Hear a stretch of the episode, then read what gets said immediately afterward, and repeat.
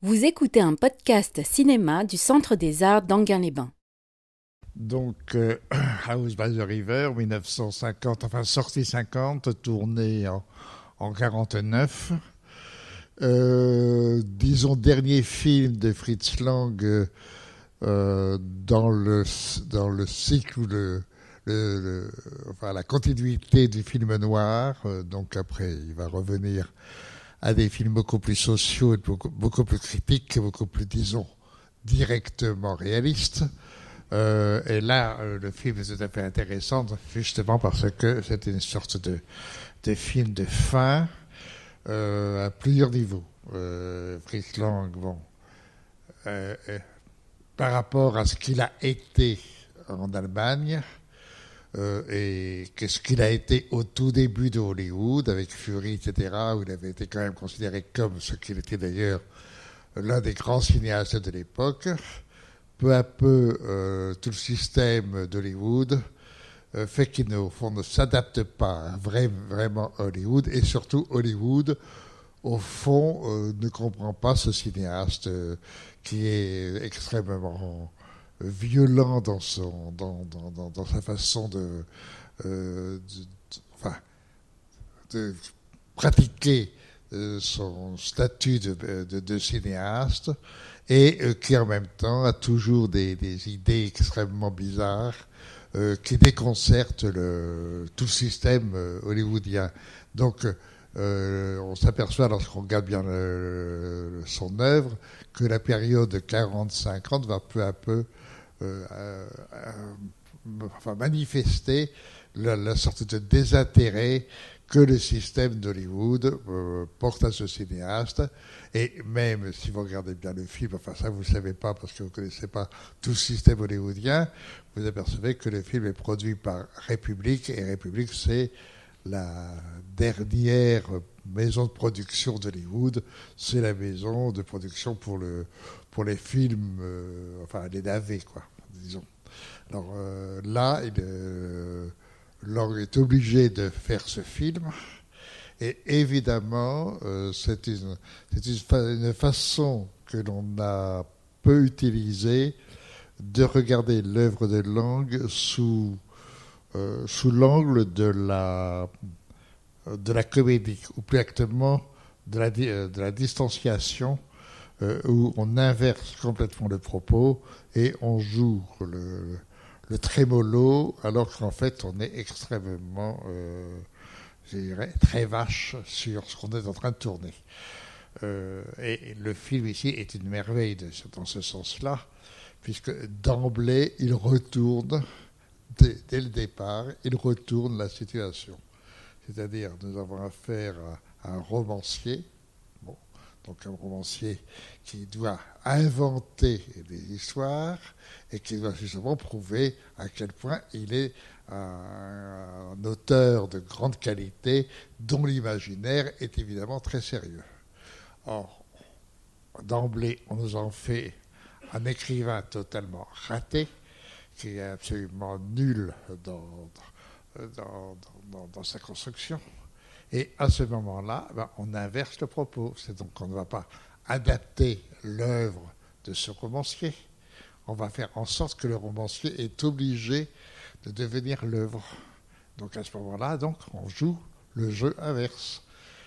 Euh, on ne parle pas d'un criminel qui serait le héros de son roman. Il devient le héros de son film enfin de ce film, et c'est lui le criminel.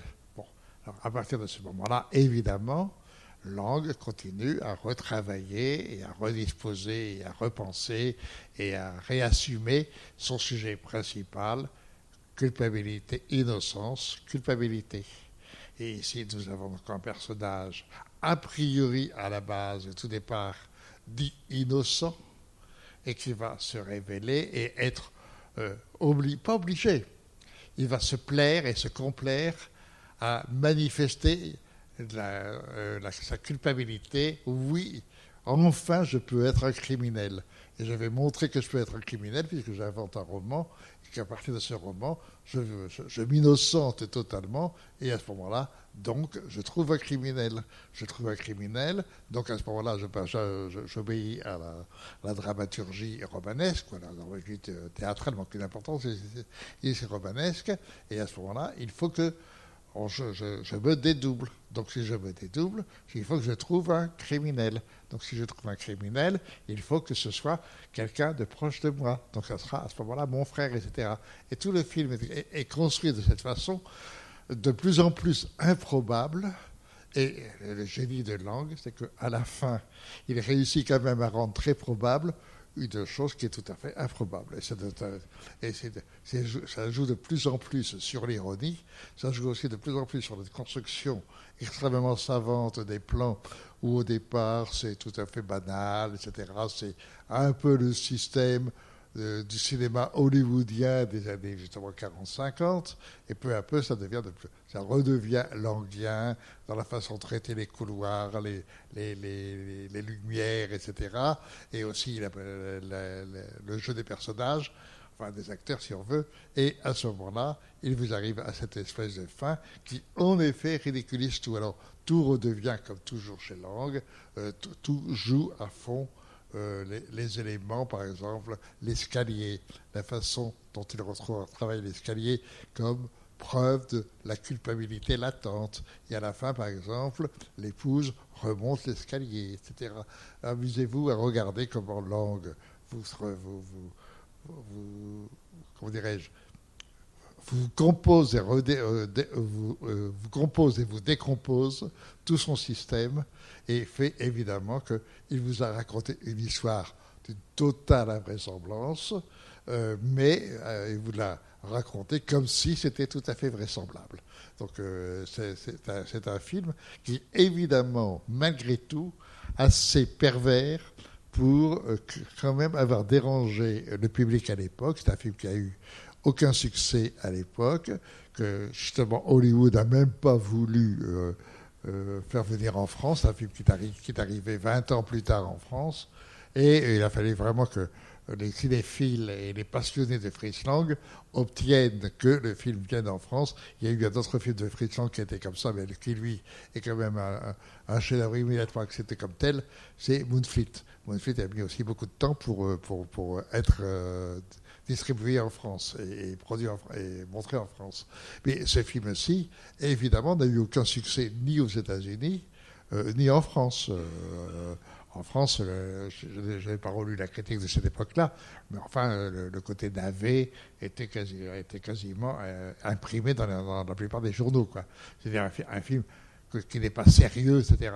Alors moi, je, trouve que c'est là où on se rend compte, quand même, un cinéaste qui veut travailler, qui a, bon, qui, a quand même une maîtrise totale et absolue de son art, et en même temps de, son art à tous les niveaux, aussi bien technique euh, euh, et artistique, que aussi dans, le jeu des constructions, et en même temps aussi des, euh, des, des fulgurances qu'il met dans son cinéma.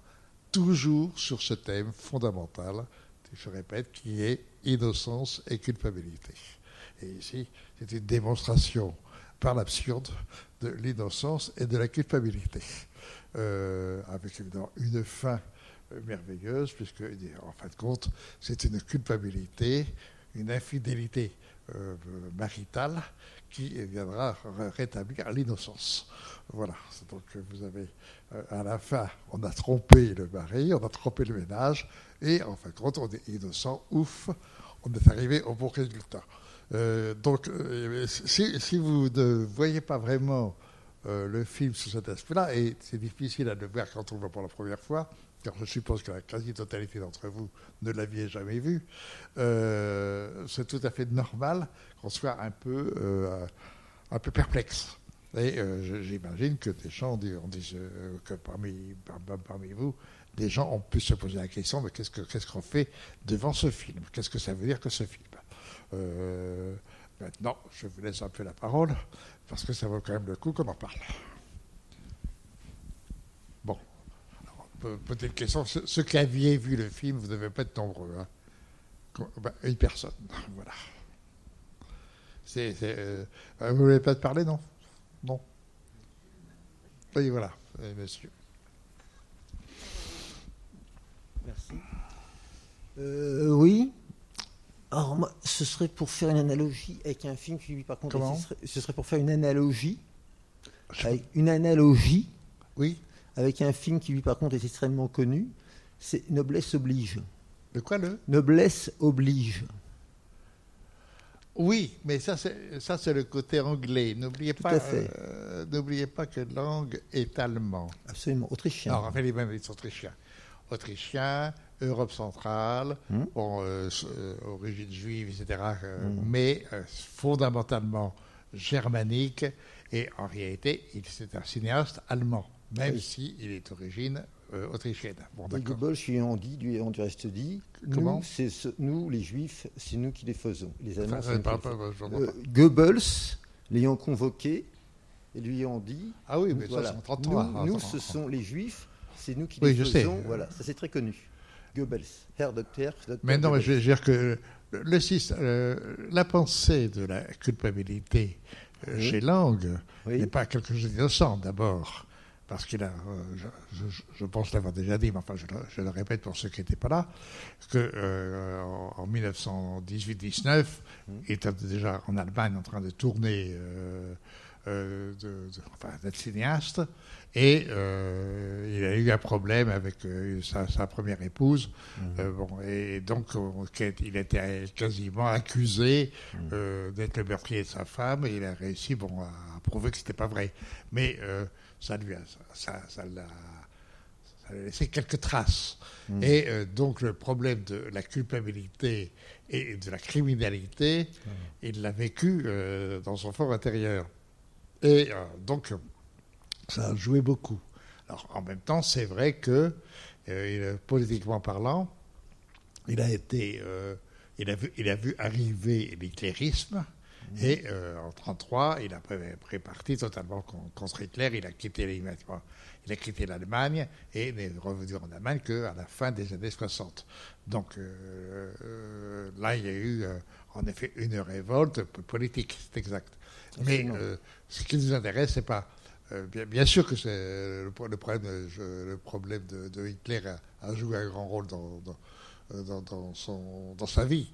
Mais ce qui est, important, c'est la thématique qu'il travaille depuis le début de son cinéma, depuis le cinéma muet, et justement sur le phénomène de la culpabilité et du crime. Euh, sur, le crime, il va le travailler beaucoup dans tout le cinéma muet et dans sa partie allemande, jusqu'à le Maudit en particulier, et même le, deuxième Babuse. Et, euh, et, ensuite, quand il est en, en, Amérique, il continue le crime, mais plus du tout de la même façon. Euh, il, ne le travaille plus de façon sociale, hmm. mais de façon mentale. Euh, donc, euh, on, est, on est innocent, je répète, chez, chez Lang, on est innocent d'être coupable. Bon, ce que hmm. nous disons tous quand nous avons fait quelque chose, nous sommes innocents d'être coupables. Et dans la dialectique, donc, nous sommes coupables d'être innocents et, le film retravaille d'une autre mmh. façon, justement avec ironie mmh. et distanciation, cette logique-là. Et donc, euh, notre personnage croit qu'il va pouvoir euh, affirmer son innocence, et en définitive, et au contraire, il va affirmer sa culpabilité et sa criminalité. Et, mmh. là, le jeu du crime est, parfaitement redistribué, puisque le frère, qui est son, son, double, mmh. va être euh, obligé d'assumer le, rôle de l'innocence, mmh. qui est forcément coupable parce qu'il est trop innocent. Voilà. Oui, du reste, dans M le maudit, dans M le maudit, il est jugé par des criminels de droit commun. C'est un psychopathe. M est un psychopathe jugé par les droits communs. Et par exemple, euh, donc dans le tribunal, il y en a un qui dit Moi, j'ai tué trois hommes. Et, donc, et pourquoi est-ce qu'il pourquoi est jugé par, par, des criminels de droit commun? Parce que la police, la police allemande, justement, est, très euh, énervée contre, justement, à cause de Mlebudi et de l'air, qui est un. Voilà, qui, sort, qui sort du cadre du crime, qui incarne une autre forme de crime. Oui, mais de toute façon, là, vous parlez de haine, bien sûr, c'est capital. Mais je veux dire que là, on fait, on fait un peu une rétrospective de, langue. Et euh, je pense que peu à peu, vous vous rendez compte que vraiment, comment cette thématique est repensée dans chacun de ses films. Et il ne prend pas chaque fois la même chose. C'est évident que ce qu'il a dit dans Aime le maudit, mmh. et qui est tout à fait, tout à fait passionnant, c'est à dire, en d'autres termes, Comment peut-on lutter contre une, culpabilité qui vous pousse à tuer alors que vous êtes innocent, vous n'avez aucune raison de le faire, et dans ce coup, vous êtes quand même un criminel? Pourquoi? Euh, un criminel psychiquement, enfin quelqu'un psychiquement est obligé de, passer au crime Là, on n'est plus là. Euh, cette pensée-là va être travaillée quand il est aux États-Unis va travailler de plus en plus sur le côté social.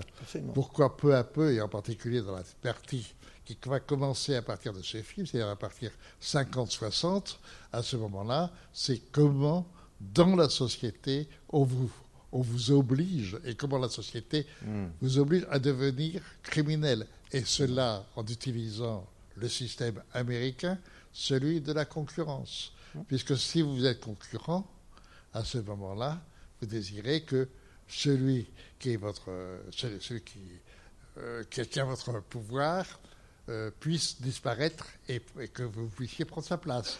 Donc ça, ça va devenir en particulier les deux derniers films euh, de Fritz Lang aux États-Unis.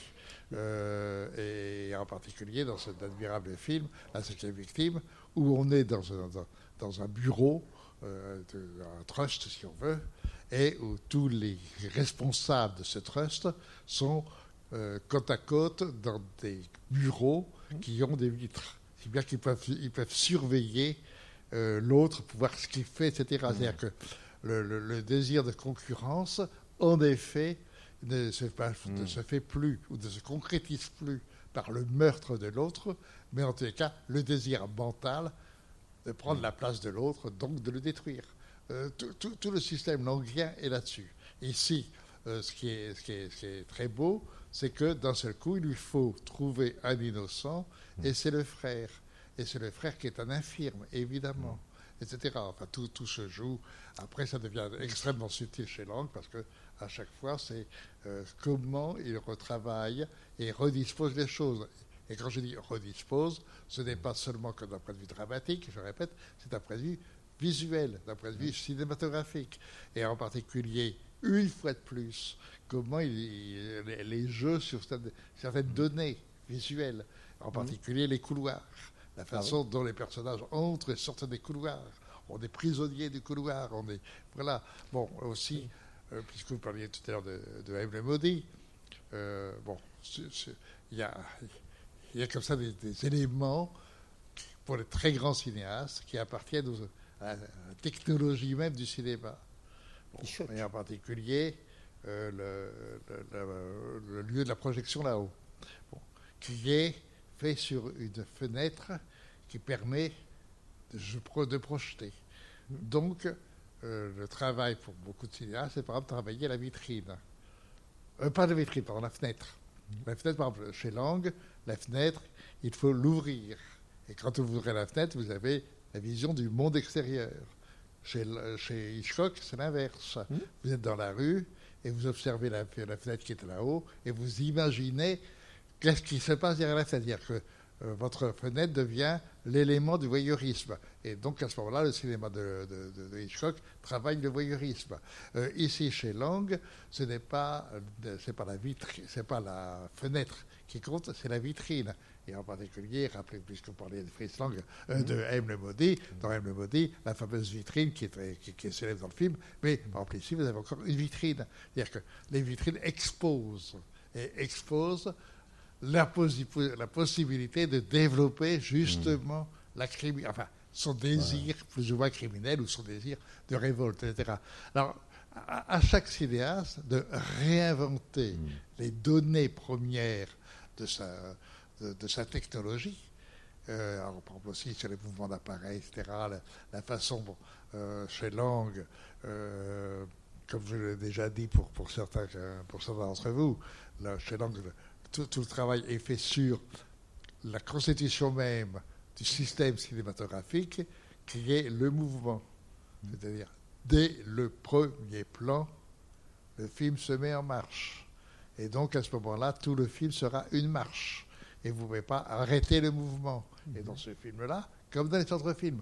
Et ici, je trouve, très, très intelligente le tout début du film, où c'est une sorte de, mise en place ironique d'un cinéma commercial ou, ordinaire, euh, un peu lourdingue, etc. Mais il n'empêche que d'emblée, ça commence par le fleuve. En d'autres termes, donc, toujours l'idée de, langue, sur l'idée de l'existence. Et l'idée de l'existence, c'est la vie qui continue. Donc, Héraclite et Parménide. Comment? Héraclite et Parménide. Oui, Héraclite. Euh, Mais euh, excusez-moi de, de revenir, excusez-moi de revenir sur Noblesse oblige. Là, il y a une sorte de, de là, on trouve un personnage justement seul qui est un pauvre, petit, par rapport à toute une euh, dynastie, euh, tout un ensemble de nobles qui va tous tuer pour devenir le, chef de la dynastie, le seul qui reste. Et justement, le rapport qu'on trouve, c'est que euh, ah tiens, ah, vous sortez de prison, très bien, parce qu'on a, on a découvert, que vous êtes innocent, et manque de bol, il a écrit sa confession, exactement comme on trouve sa confession dans le, roman, à la fin, sauf que dans le film Noblesse oblige, la confession, eh bien, le condamne alors qu'il va être sauvé, alors que là, ses écrits, l'écrit, l'écrit du personnage qu'on voit donc dans, dans, ce film, eh bien, c'est son œuvre donc on voit l'opposition entre les, deux autobiographies. Oui, c'est. Oui, monsieur veut rendre le micro. pardon.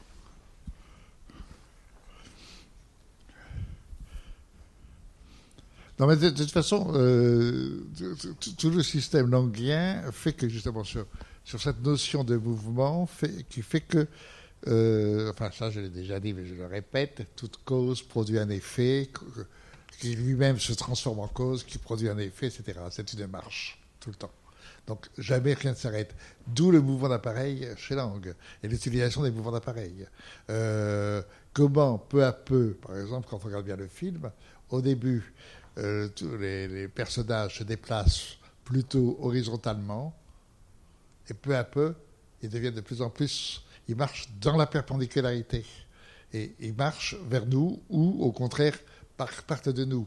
De plus, de plus en plus, le jeu de la marche et des mouvements est fait sur une projection, et la notion de projection, là encore, chez Lang, on projette, euh, puisque dans le cinéma, il faut projeter. Et ce qui est projeté, c'est justement les intentions. Ce qui est projeté, c'est le désir. Ce qui est projeté, c'est le crime ou l'innocence, mais surtout le crime. Et donc, tout le système de langue fait qu'on est de plus en plus entraîné dans une sorte de, culpabilité. Enfin, oui, de culpabilité, c'est ça. On est de toute façon coupable parce que la marche de la vie, la marche de l'existence entraîne cette, culpabilisation. Donc le, système est un, système euh, prodigieux, c'est-à-dire qu'il a, réussi à faire, euh, à, à un élément premier de l'art cinématographique. C'est pas, pas pour rien que on, le considère, et tous les, tous les très grands cinéastes le considèrent comme tel, comme tout simplement un des plus grands cinéastes de l'histoire du cinéma. C'est pas, pas pour, pour, pour, pour, se, pour se faire plaisir. C'est parce qu'il prend qu'est-ce que c'est que le cinéma et il le met directement et, et ouvertement en marche. Voilà, ça c'est le cinéma. Et le cinéma, c'est un entraînement irrémédiable. Euh, de toute façon, il faut aller au mot fin et, il faut arrêter au mot fin, de toute façon. Donc on va au bout et on va au but. Et, euh, ça, vous n'avez aucun cinéaste en dehors de lui qui aille, qui soit aussi violent dans cette construction-là. Bon, les autres constructions sont tout à fait passionnantes. Et quand on a si vous prenez Mizoguchi, euh, euh, je ne sais pas, Renoir, Jean de Force, etc., aucune importance. Mais, à chacun son système. Et le système languien est un système tout à fait prodigieux parce qu'il, au fond, utilise directement et immédiatement le système même du cinéma. Et il en fait son œuvre. Euh, et, il l'illustre entièrement. Alors évidemment, ça devient beaucoup plus passionnant en particulier lorsque il peut attaquer ou s'attaquer à la société et voir comment ça fonctionne dans la société. Euh, là, ça devient, forcément beaucoup plus riche. Alors que là, dans ce film-là, bon, c'est à, l'évidence une sorte de fuite sur un sujet qui est le sujet de la culpabilité, d'accord, mais qui, qui, qui, est une histoire qui est qui n'a pas de vraisemblance dans le réel. Euh, voilà. C'est une, histoire qu'on invente. C'est pas une histoire, c'est pas un fait divers réel que, l'on utilise. Donc, euh, Langue a, commencé par de vous d'ailleurs, a commencé par à travailler sur des, faits divers réels. Mais celui-là, ça ne peut pas être un fait divers. Mais c'est intéressant sur qu'est-ce que c'est qu'un artiste et la nécessité de l'imaginaire et comment se permettre ou s'obliger que cet imaginaire euh, renvoie à une possibilité de réalité. Et euh, c'est là où le film est quand même très réussi, c'est qu'à la fin, cet imaginaire, on peut accepter à la fin l'histoire qu'on nous raconte, tout en étant quand même un peu dubitatif. Il faut quand même pas exagérer. Euh, mais on, peut, on peut y croire, quoi. Et ça fonctionne comme ça. Je vais voir d'autres réactions. Oui, pardon. Euh, oui, je, voulais euh, juste vous demander si euh, Fritz Lang, que je connais pas du tout, enfin c'est le deuxième film que je vois, le, dernier c'était il y a quelques semaines, enfin il y a un mois, et le deuxième là, mais je, trouve qu'est-ce qu'en est que, en termes de, comme c'est un cinéaste de film noir, enfin là on est dans la période film noir si j'ai bien compris, est-ce qu'il y a eu une influence de, de, Fritz Lang sur des cinéastes peut-être plus jeunes et, enfin en tout cas euh, mais français comme euh, Clouseau ou comme euh, René Clément, parce que je trouve qu'il y a une, il y a des scènes qui m'ont vraiment fait penser au diabolique ou à ou à plein soleil le, Clément. du fait du fait enfin le cadavre qui revient à la surface par exemple dans plein soleil ou ou les couloirs que vous citiez oui mais ça ce sont plutôt des trucs de de, de romans noirs hein, de, de, romans. Mais en même temps ce, ce, que vous dites est loin d'être faux langue étant cinéaste allemand, bon, même s'il est autrichien, d'accord, mais de cinéaste allemand puisqu'il a commencé en Allemagne, et euh, qu'il a été un des, grands, des trois grands cinéastes allemands. Il y en a trois à l'époque temps du muet. Il y a Lubitsch, il y a euh, Murnau et il y a Fritz Lang. Bon, ce sont les trois grands. Et Wilder, non? Ah, mais Wilder, c'est. Non, pas, non, Wilder, vous voulez dire? Euh, Billy Wilder. Billy Wilder, oui, mais Wilder, ça vient après, ça. Ah, d'accord. Je parle de cinéma muet. Ah, oui, ok. Donc, euh, et dans le cinéma muet, il est l'un des trois grands. Donc, il appartient au cinéma allemand du cinéma muet. Le cinéma allemand du cinéma muet est important puisque c'est lui qui invente l'expressionnisme. Donc, et Lang a été traité d'expressionnisme, même si lui-même, au fond, refuse les, euh, les la pensée de l'école expressionniste. Il n'empêche que son utilisation des lumières, etc., et en particulier de la notion de culpabilité euh, euh, par, le noir et, le jeu, et, le jeu justement des, lumières dans ce sens-là, oui. Euh, donc à ce moment-là, ce cinéma expressionniste a eu une influence mondiale, non seulement en Allemagne bien sûr, mais aussi France, en, en, Amérique, etc. Euh, et donc, euh, Lang, de ce point de vue-là, a influencé énormément de cinéastes, et en particulier, puisque vous parlez là du cinéma français, en effet, à partir de 1930, le cinéma français est très marqué par ce cinéma expressionniste allemand.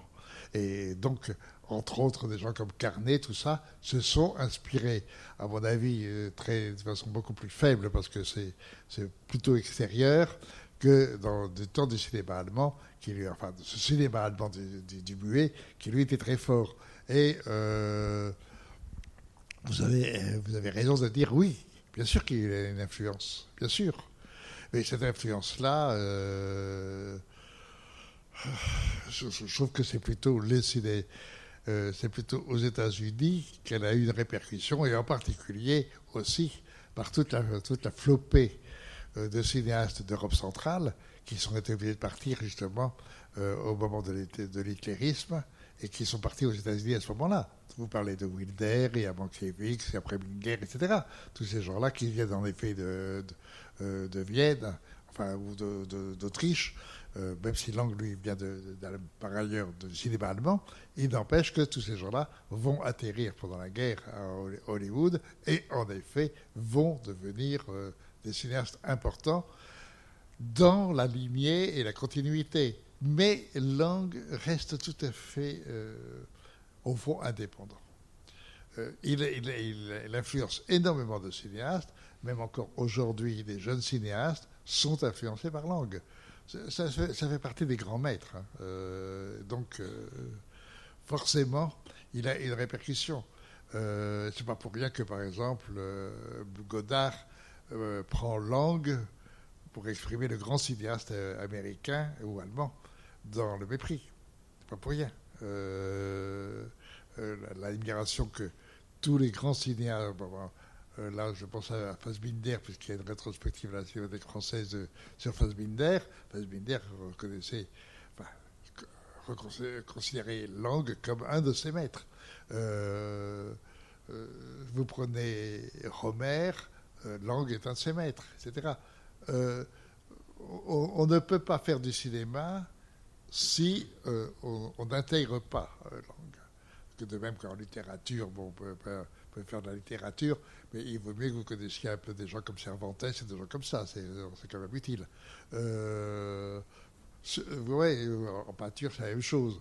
Euh, et autant, prendre des grands maîtres et pour s'inspirer euh, et, travailler, parce que les grands maîtres, eux, nécessairement, ont travaillé l'art lui-même. Et donc, ce sont non pas emparés de l'art, ils ont euh, se sont coulés dans l'art et lui ont donné euh, ce, cette reflet, oui, ce, reflet qui est indispensable de l'art. Mais euh, par ailleurs, bon, sinon vous avez des gens qui imitent, les imitateurs, c'est autre chose. Ou les faiseurs. Bon, les faiseurs, c'est les faiseurs. Euh, mais malgré tout, les faiseurs aussi, s'inspirent des grands maîtres. Simplement, ils ne savent pas les utiliser. C'est un autre problème. Euh, ça, c'est la question de l'art en général.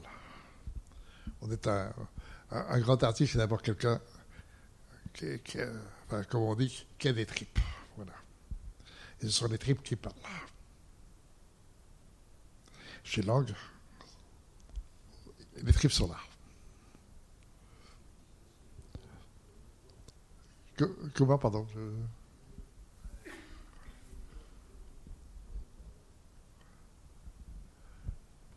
Euh, je ne sais pas si d'autres personnes veulent intervenir.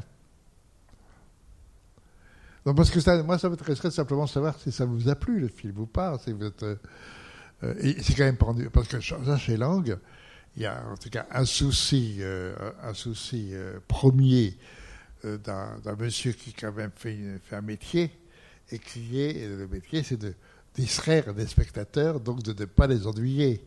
Et s'ennuyer dans un film de langue, c'est quand même pas facile. Ça peut arriver. Mais d'abord, le sujet est un tout petit peu, un tout petit peu fragile apparemment. Donc on pourrait peut-être dire bon, d'accord. Mais euh, c'est tellement admirablement construit que bon. Et puis surtout la marche est tellement forte que vous êtes entraîné et vous n'avez pas le temps de vous ennuyer en fait. C'est là le génie de langue. Mais il, est, capable, il est capable de, d'invention et, d'histoire. Enfin, il, est, il, est, capable d'assumer la vraisemblance. Par exemple, dans ce film, au fond, c'est quand même fait sur la vraisemblance. Mais une vraisemblance qu'à la fin, on assume. Oui, pardon. Oui, je voulais vous demander si en ce qui concerne la procédure judiciaire aux États-Unis, peut-être que les Américains ont été un peu déçus par la manière dont dont Lang a traité ce sujet. C'est un peu curieux comme procédure, la manière dont, ah, le procès se déroule, oui. Dans celui-là ah, Qu'est-ce bah, que vous en pensez par rapport au public américain qui, qui, a pu voir ce film Non. Là, quand il, quand, quand il veut que ce soit sérieux, par exemple, si vous voyez, revoyez le Fury, le, procès de Fury qui dure presque la moitié du film, ou, en tout cas le, le, grand tiers du film, admirable procès dans l'américaine, justement. Alors là, très strict sur le côté américain.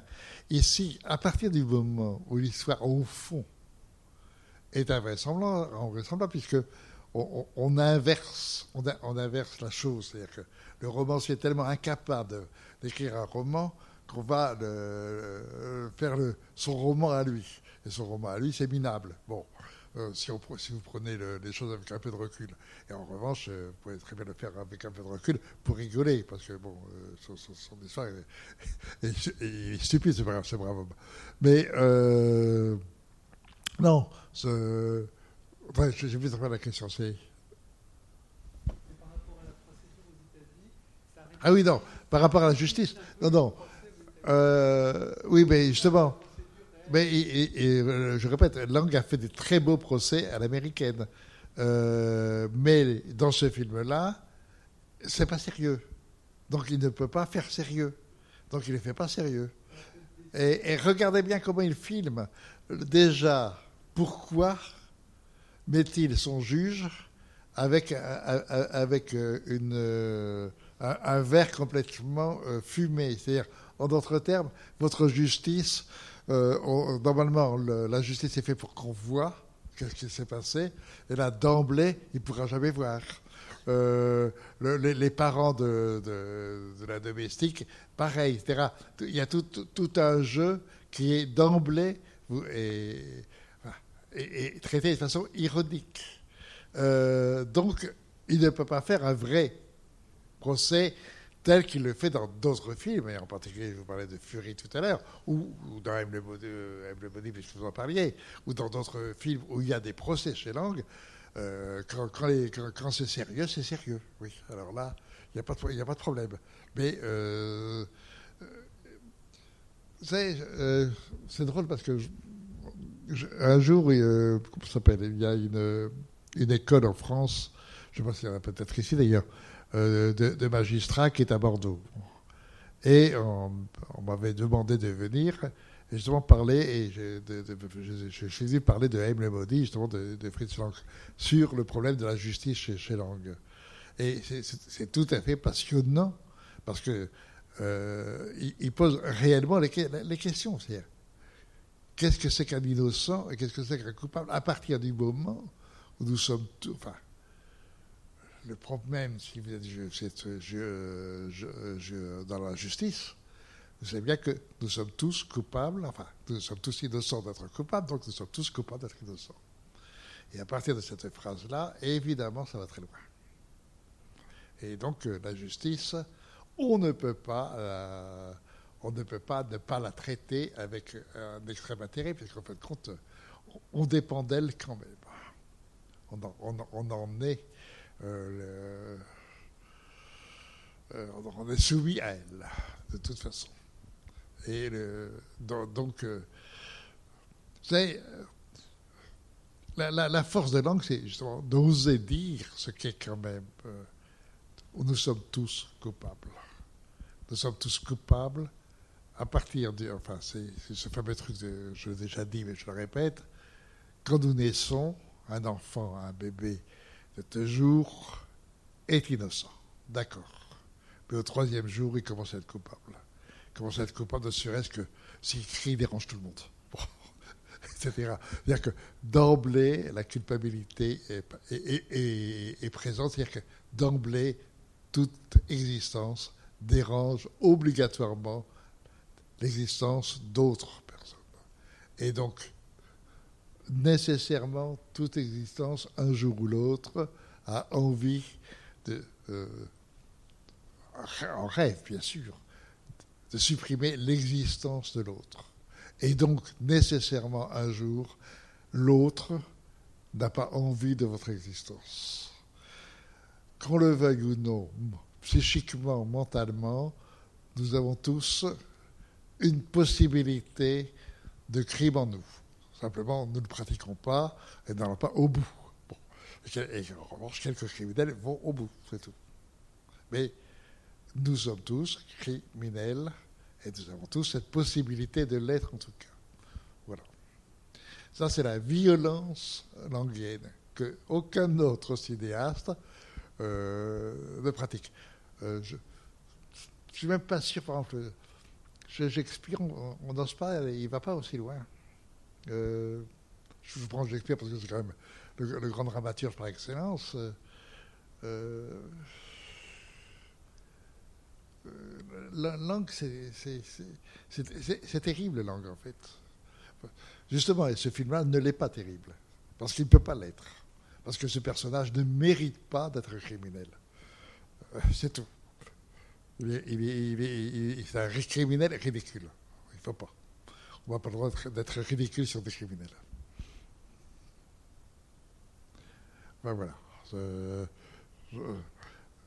vous allez voir après, bon, dans le dernier film, qui est le dernier film euh, tourné par langue, puisque malheureusement on n'a pas pu faire de film après, donc en 60, euh, celui par lequel nous allons terminer, qui est le, dernier Mabuse, puisqu'il a tourné trois Mabuses, un en 22, un en, 30, en 32 et le troisième en, 60. Donc, euh, reprenant le thème de, Mabuse, pas forcément le personnage, puisque Lang, de ce point de vue-là, est un dramaturge. Donc, euh, quand il a utilisé un personnage, à la fin du, à la fin du film, s'il est obligé de tuer le personnage à la fin du film, il ne va pas le faire renaître pour un autre film. Non. À ce moment-là, c'est ça. Un autre Mabuse qui arrive en 32. Et en 60, ça sera un autre Mabuse qui arrive après. Mais c'est la succession des Mabuses. Donc le Mabuse continue, mais en aucun cas, ça sera le même. Alors que d'autres cinéastes ne se gênent pas du tout, ou d'autres des romanciers, etc., pour refaire renaître un personnage d'une œuvre à l'autre. Non, pas chez Lang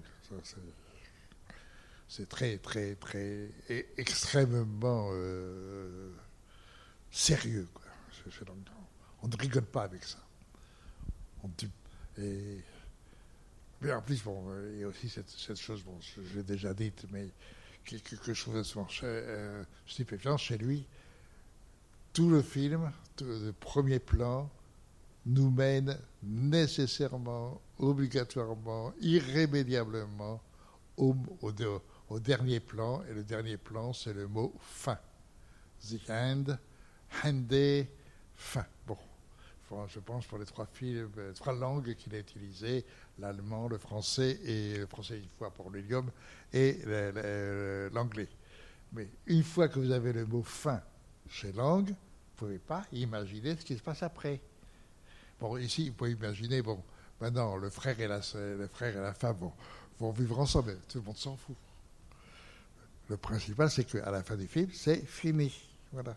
Au moins, un cinéaste qui finit un film.